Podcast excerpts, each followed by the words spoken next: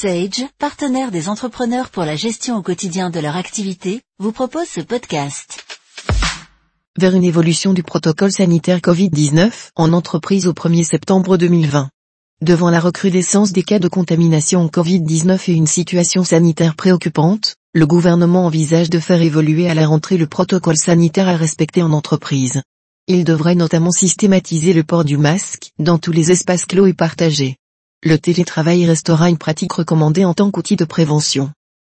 Elisabeth Borne, ministre du Travail, et Laurent Pietraszewski, secrétaire d'État chargé des retraites et de la santé au travail, ont reçu le 18 août 2020 au matin les organisations syndicales et patronales pour évoquer une évolution des règles sanitaires à compter du 1er septembre 2020. Les foyers de contamination ou clusters se sont en effet multipliés ces dernières semaines, notamment en milieu professionnel, 60 des 268 foyers en cours d'investigation, soit 22%, concernent le monde de l'entreprise. Nous présentons ci-après les grands axes des mesures envisagées par le gouvernement, on rappelé que les dispositions retenues seront officialisées dans une nouvelle mouture du protocole sanitaire applicable aux entreprises.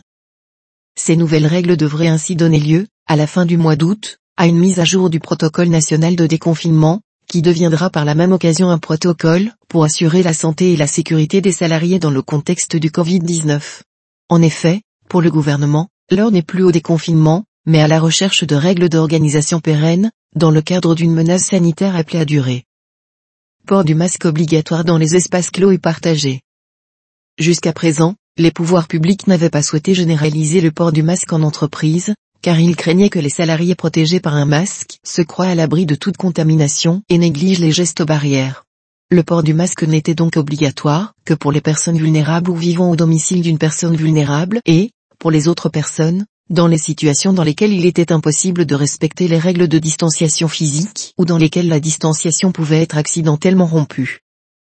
Cependant, dans un avis diffusé le 14 août 2020, le Haut Conseil de la Santé publique, HCSP, a estimé qu'il fallait prendre en considération la transmission possible du coronavirus par aérosol, c'est-à-dire par des particules en suspension dans l'air, et pas uniquement par gouttelettes.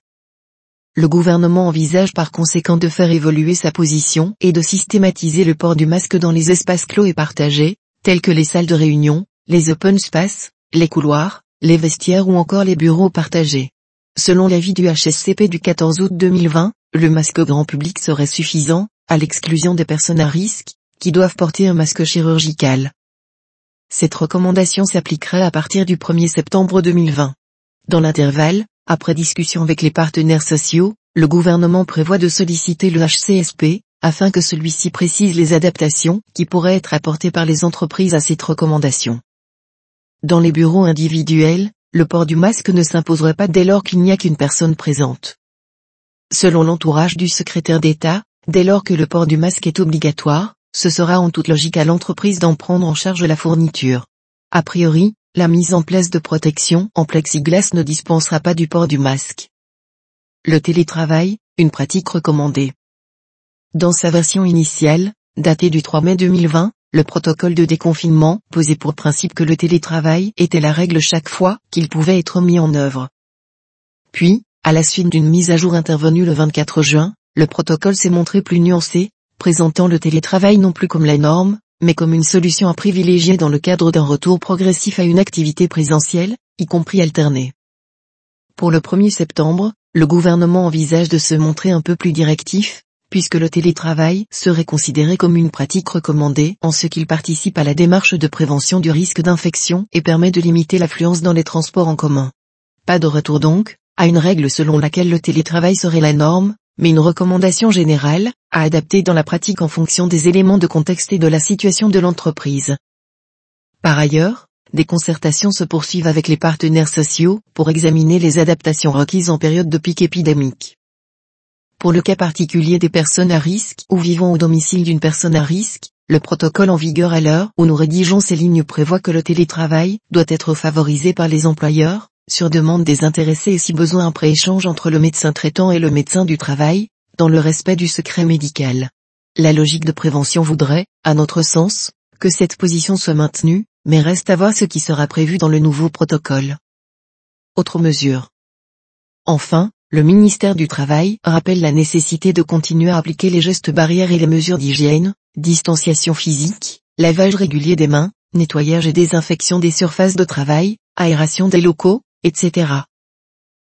En outre, le protocole serait actualisé sur l'hébergement collectif des travailleurs, en vue de privilégier le logement individuel ou, à tout le moins, le plus distinct possible.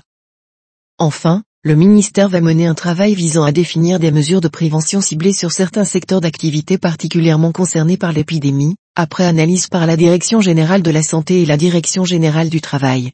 Un travail pilote sera mené sans attendre sur les abattoirs.